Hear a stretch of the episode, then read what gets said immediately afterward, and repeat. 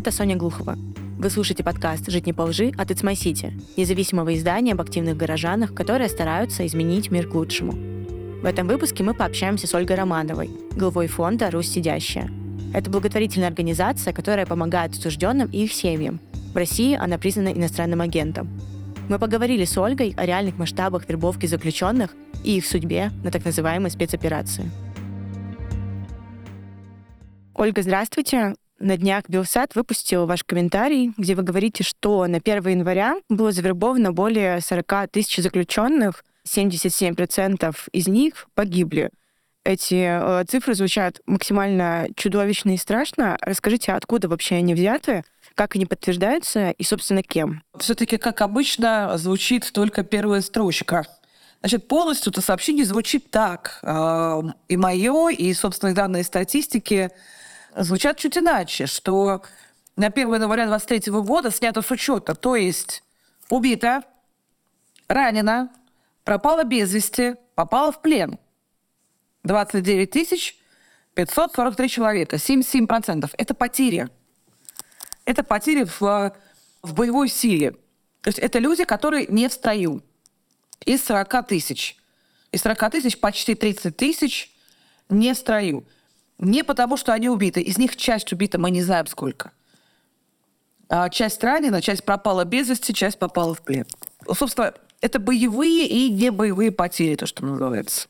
Эти цифры вполне общедоступные. То есть это и статистика ФСИН, это данные ФСИН.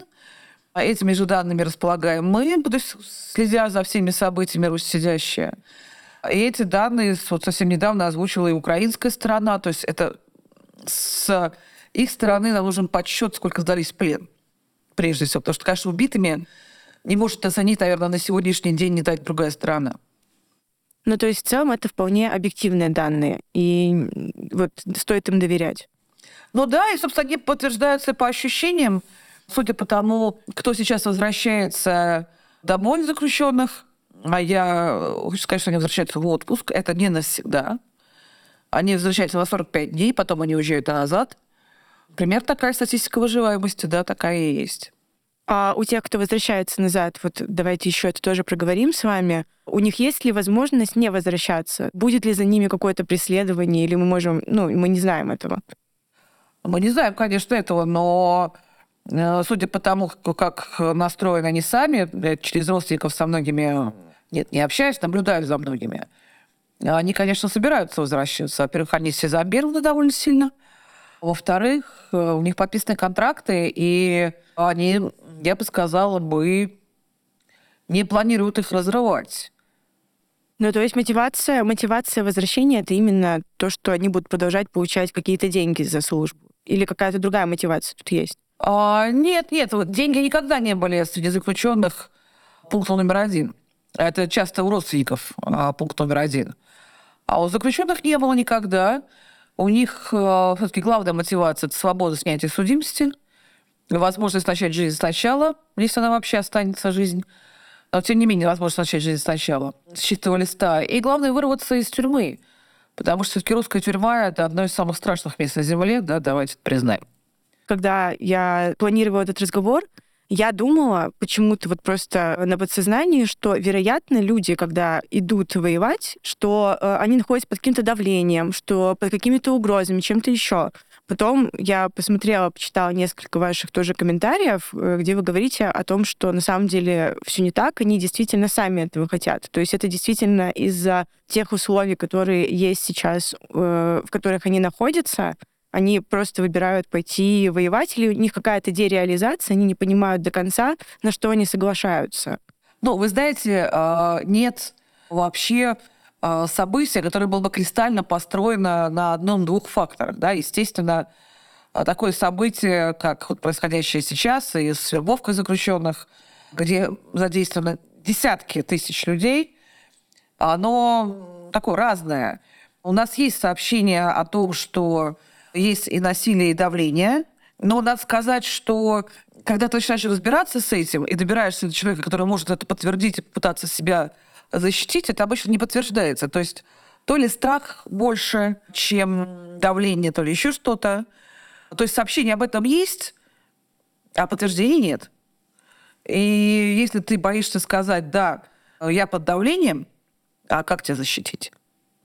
А вот уточните вот эти обращения. Это просто вы сталкивались с этим в соцсетях, вам в организацию обращались с таким, вы новости видели об этом? Это обращаются в организацию, пишут письма. Если пишут письма сами заключенные, то это анонимные письма. Прошу не называть моего имени, но защитите меня. А как?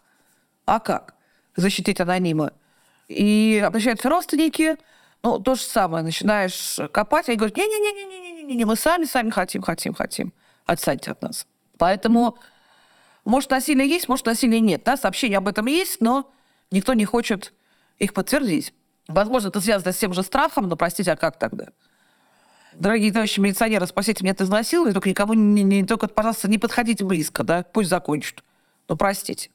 Раз мало подтверждений тому, что на заключенных идет какое-то давление, мы можем говорить о том, что просто боятся об этом говорить, раз даже анонимно пишут в целом такие какие-то сообщения – или мы можем говорить тем, что в целом по статистике чаще всего они уходят э, воевать добровольно. Они уходят воевать добровольно, они прежде всего хотят вырваться из русской тюрьмы. Самая главная мотивация – мотивация обретения свободы, так как они ее понимают. Потому что я думаю, что разные люди по-разному понимают, что такое свобода. Мало кто хочет понимать, что свобода – это ответственность, там, что свобода – это большая нудная работа – прежде всего над э, собой и над людьми рядом, да, и вместе с людьми рядом.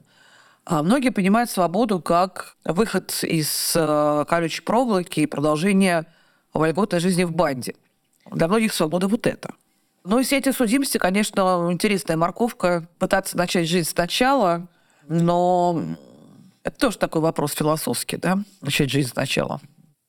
Да, потому что непонятно, как и где в итоге нужно будет ее начинать.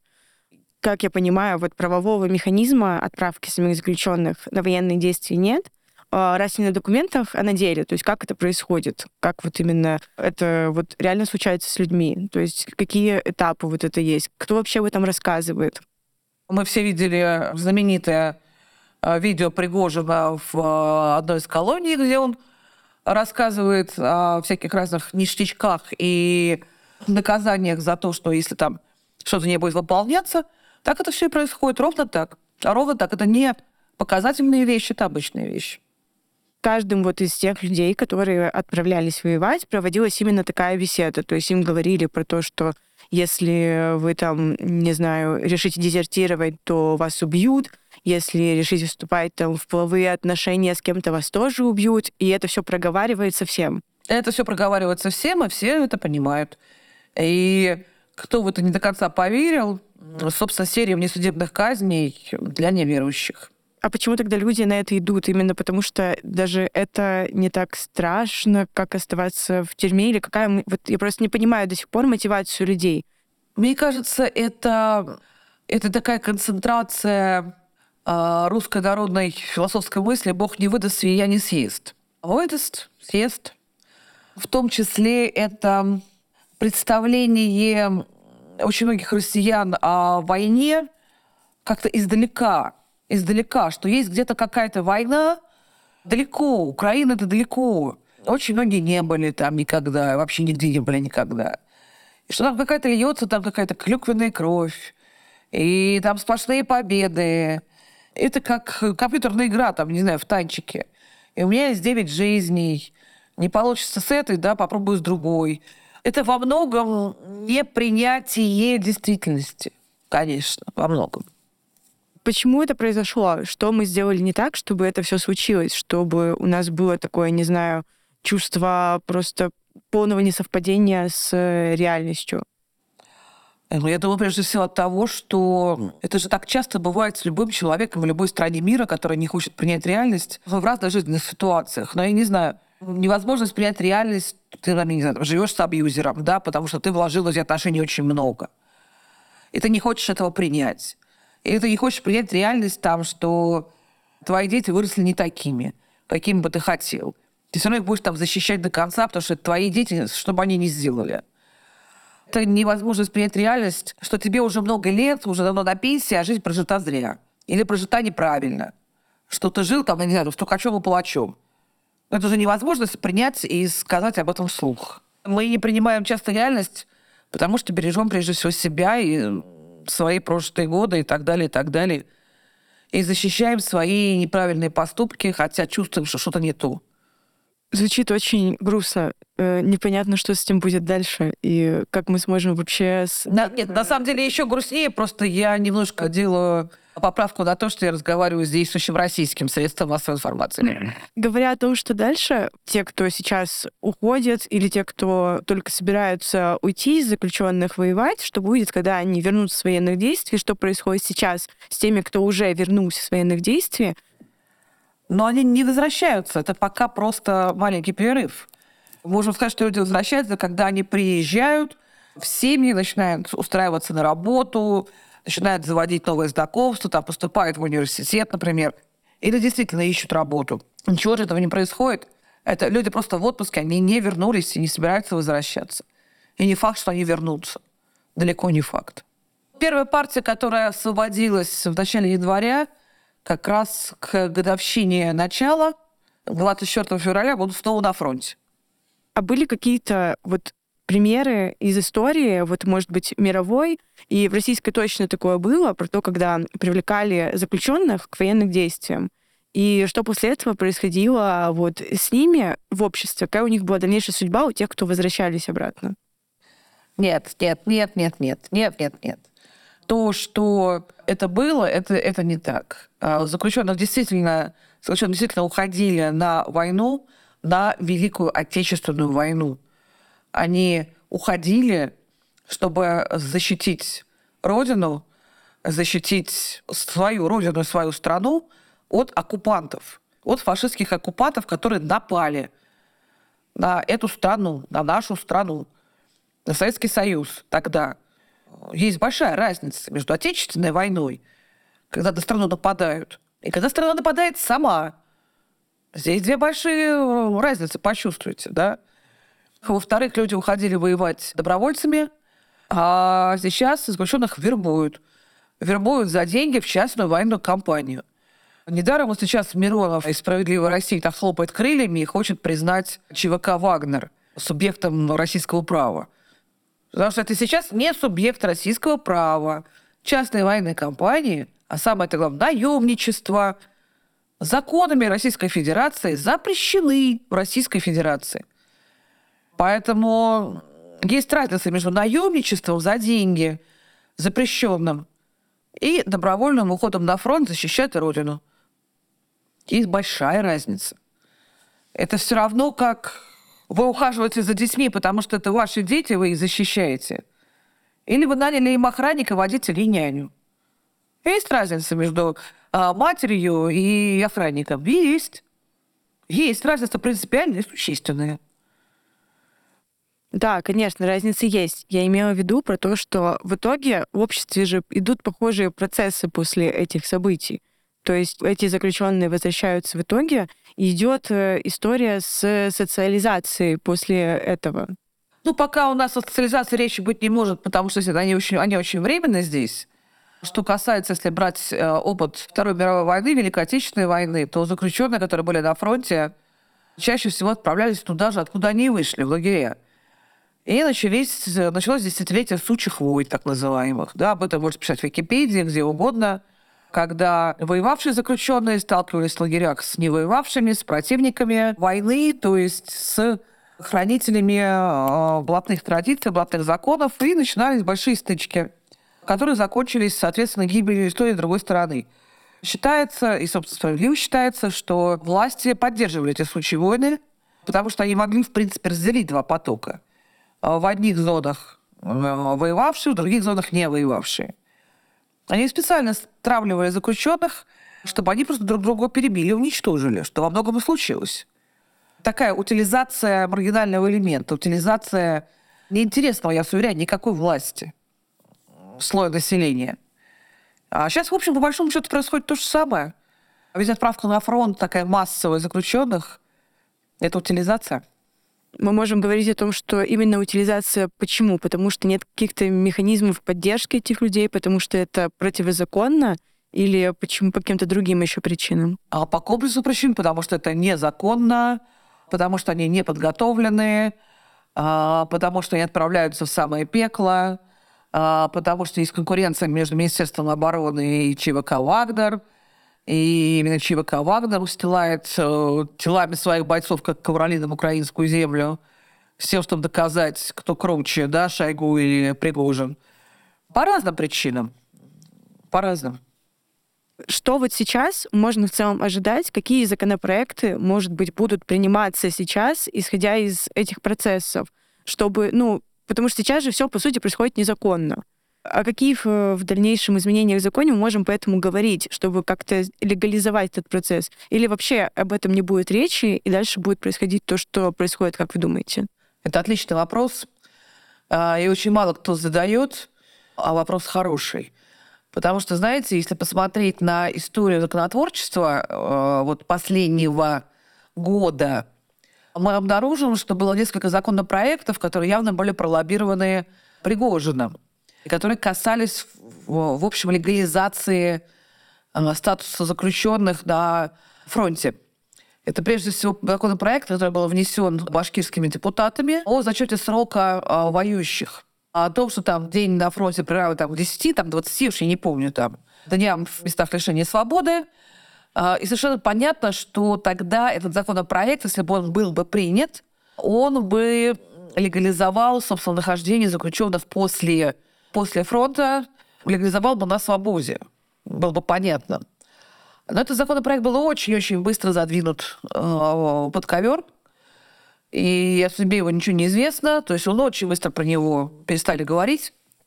И принят был другой закон, э, который двигало Министерство обороны закон о том, что мобилизации вооруженные силы теперь подлежат люди с судимостями.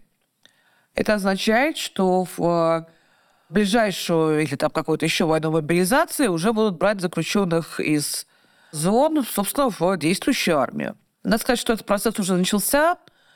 А, мы знаем, что в зонах БС безопасного содержания бывших сотрудников военкомы приходили за а, отдельными опытными уже а, людьми и из них, говорят, создавался там отдельно, отдельно какое-то подразделение такое, ну, практически элитное. По крайней мере, по навыкам и умениям. И сейчас до нас доходят некоторые сведения, да, что приезжают и военкомы, что якобы есть уже заключенные в рядах вооруженных сил. Да, об этом рассказывают сами, собственно, заключенные. Источников очень много. Источников очень много э, этой информации. Ну, наверное, есть. Просто это не массовое явление, совсем не массовое. Поэтому, что касается законотворчества, то здесь счет ну, 1-0, причем этот крупный один, в пользу Шойгу Министерства обороны. Пригожину пока не удалось пролоббировать ни одного закона под себя и под свою ситуацию, под ситуацию с ЧВК «Вагнер». Что будет дальше, посмотрим. Вот сейчас, собственно, Миронов уже помянутый, э, явно лоббирует э, выход ЧВК из тени э, вне закона в закон. Даже если предположить, что этот закон будет принят – а надо сказать, что Сергей Миронов не обладает значительным весом в Госдуме, чтобы можно говорить было о его законопроектах как об уже там заранее готовых и принятых. И плюс ко всему у него, э, я бы сказала, такая репутация человека легковесного и легкомысленного, совершенно справедливо добытая. Это я мягко выразилась. Поэтому вряд ли это случится. Вряд ли это случится, но мы видим, что Пригожин такие попытки делает глядя хотя бы на заявление Сергея Миронова. А, не знаю, будет ли ликзол ЧВК «Вагнер». Я думаю, что все-таки нет, а, поскольку, поскольку а, Пригожин потерпел сразу несколько очень крупных аппаратных поражений, совершенно заслуженных, которые произошли, конечно, от окружения, от успехов. А я не думаю, что это важно. Я не думаю, что это важно и для Пригожина, и для ФСИНа, и для заключенных, поскольку, поскольку ситуация настолько сама по себе вне правового поля, что если сейчас воткнуть, например, в правовое поле, хотя я не понимаю, что каким образом мы можем воткнуть в правовое поле, слишком много всего надо менять, это все будет касаться каких-то будущих периодов. А то, что сделано, уже сделано. Закон не имеет обратной силы. Тогда зачем вообще заниматься легализацией этих всех процессов? Я думаю, что на будущее, во-первых. Во-вторых, для того, чтобы дать гарантии безопасности э, ну, тем же самым сотрудникам ФСИН – Потому что ну, они отвечают за заключенных. И вообще, по закону ныне действующему, любого из них можно спросить, а где? А где заключенные, которые были выданы тебе под гарантию сохранности? Они, собственно, где? Они почему убиты? Черт знает где-то. Почему их выдал совершенно гражданскому, ничем не полномоченному, никем лицу? А были такие реальные прецеденты, когда так э, начинались такие разбирательства? Пока не было, но обязательно будут. Обязательно. А кто, думаете, начнет это инициировать? Опять же, э, в российской медиа. И э, как же вам ответить на этот вопрос? А при смене политической парадигмы, говорю все так.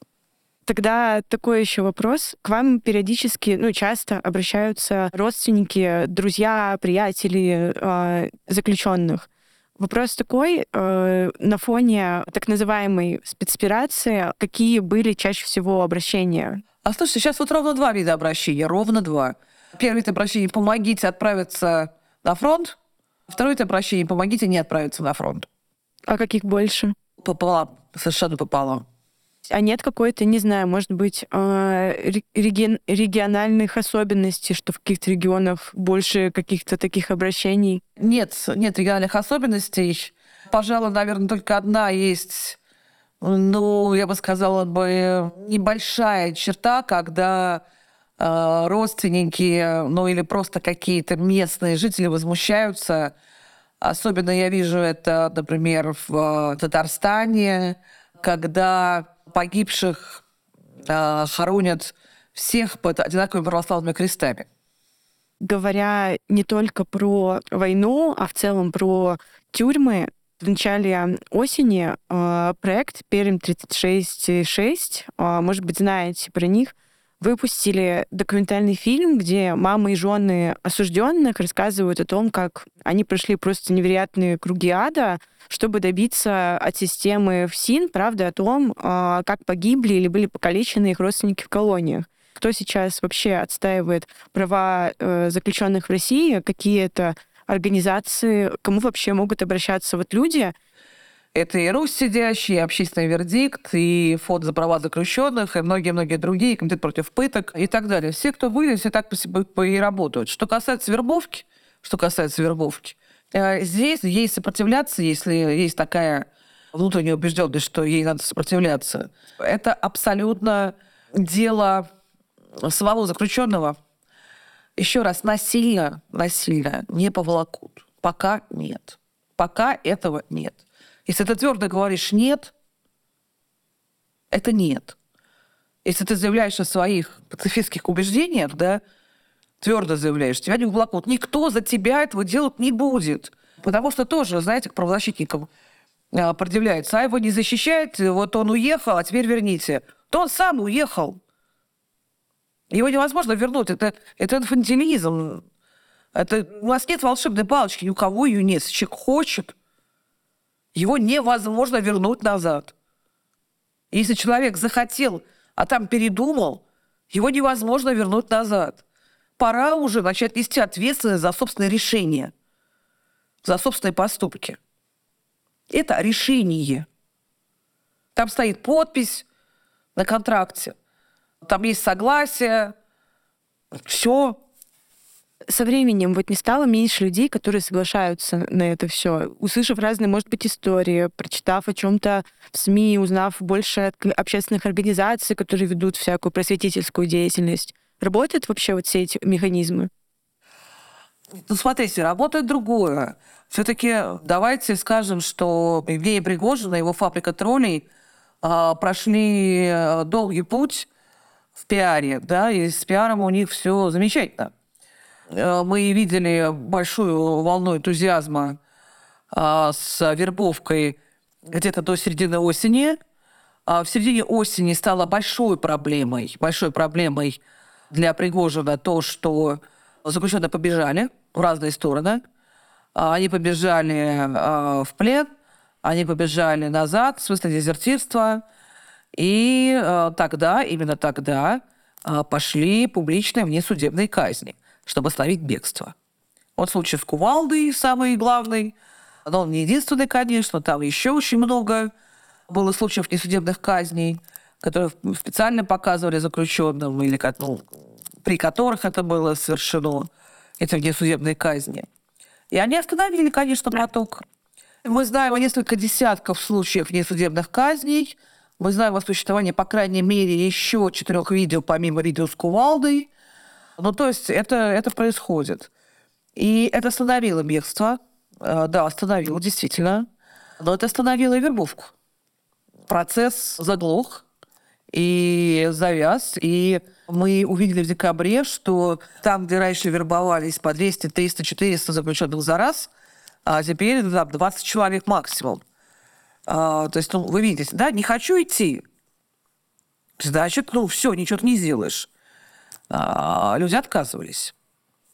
А сейчас, после Нового года сразу, когда был запущен новый большой виток пиарусный, что вот они возвращаются, вот они, кто лечится в больницах, так в самых лучших, и вот лучшие протезы, и все купаются в деньгах, и все прекрасно, и без экзаменов в ГИМО, и в Госдуму тоже обязательно всех, вот всех.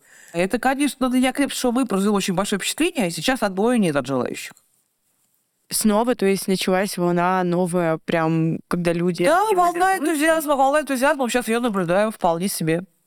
Ничего себе, э, так по-разному воспринимаются эти истории, когда я это все смотрела. Единственное, о чем я думала, что это, это ужасный кошмар, и трудно поверить, что это как э, пиар-компания может сработать. Но видите, это все всегда срабатывает. Срабатывала пиар-компания, а, нельзя бежать, а иначе будет очень-очень-очень больно а, причем навсегда. А, и сработала компания, все будет отлично, да, пожалуйста, все срабатывает. Давайте сразу скажем, что все-таки мы имеем дело с а, классом, в общем, не очень образованным и не очень опытом в построении а, логистических связей, и крепкой памяти, особенно исторической, да, да, отсутствует. Поэтому все более чем логично. Ольга, спасибо большое за то, что вы со мной созвонились. В конце каждого выпуска мы просим героев нашего подкаста ответить на вопрос, что для вас значит жить не по лжи. Вы знаете, это гораздо больше, чем не врать. Мы все равно каждый день довольно много врем, да? И себе довольно много врем, и окружающим довольно много врем. Ой, я не могу с вами связаться на подкаст, у меня горло сило, мне некогда, у меня лапки, да? а на самом деле я фото там или нет какие-то другие дела и так далее. Ну, то есть, ну, все мы немножко врем каждый день. И это человеческая природа, да, иногда это ложь во спасение, иногда это просто бытовая ложь. Праведников-то мало, и э, их нет, да. А жить не по лжи – это гораздо более крупная вещь. Не делай того, что нанесет существенный вред э, окружающим. Вот, собственно, и все пытаться сделать так. Все-таки, если ты идешь голосовать, например, то принимай ответственное решение, понимай, как оно скажется потом. То есть какие-то глобальные вещи. Какие-то глобальные вещи. Когда ты начинаешь открывать рот и делать какие-то заявления, подумай об этом. Да? Я вспоминаю сразу яркий пример, да, Красовский с призывом убивать украинских детей. Да? Не надо этого делать. Э, это не то чтобы антиукраинские заявления, да, это античеловеческие заявления. Вот если стараться все-таки всего этого избежать, вот такого большого говна, да, большого, то может как-то маленькое постепенно само рассосется. С вами был подкаст «Жить не по лжи» от It's My City. Мы независимое издание, которое внесли в реестр заблокированных СМИ на территории России, поэтому сейчас нам как никогда нужна поддержка. Для этого вы можете подписаться на нас в соцсетях, оставить оценку и комментарий подкасту на платформе, где вы его слушаете, или отправить нам донат. Все ссылки ищите в описании выпуска.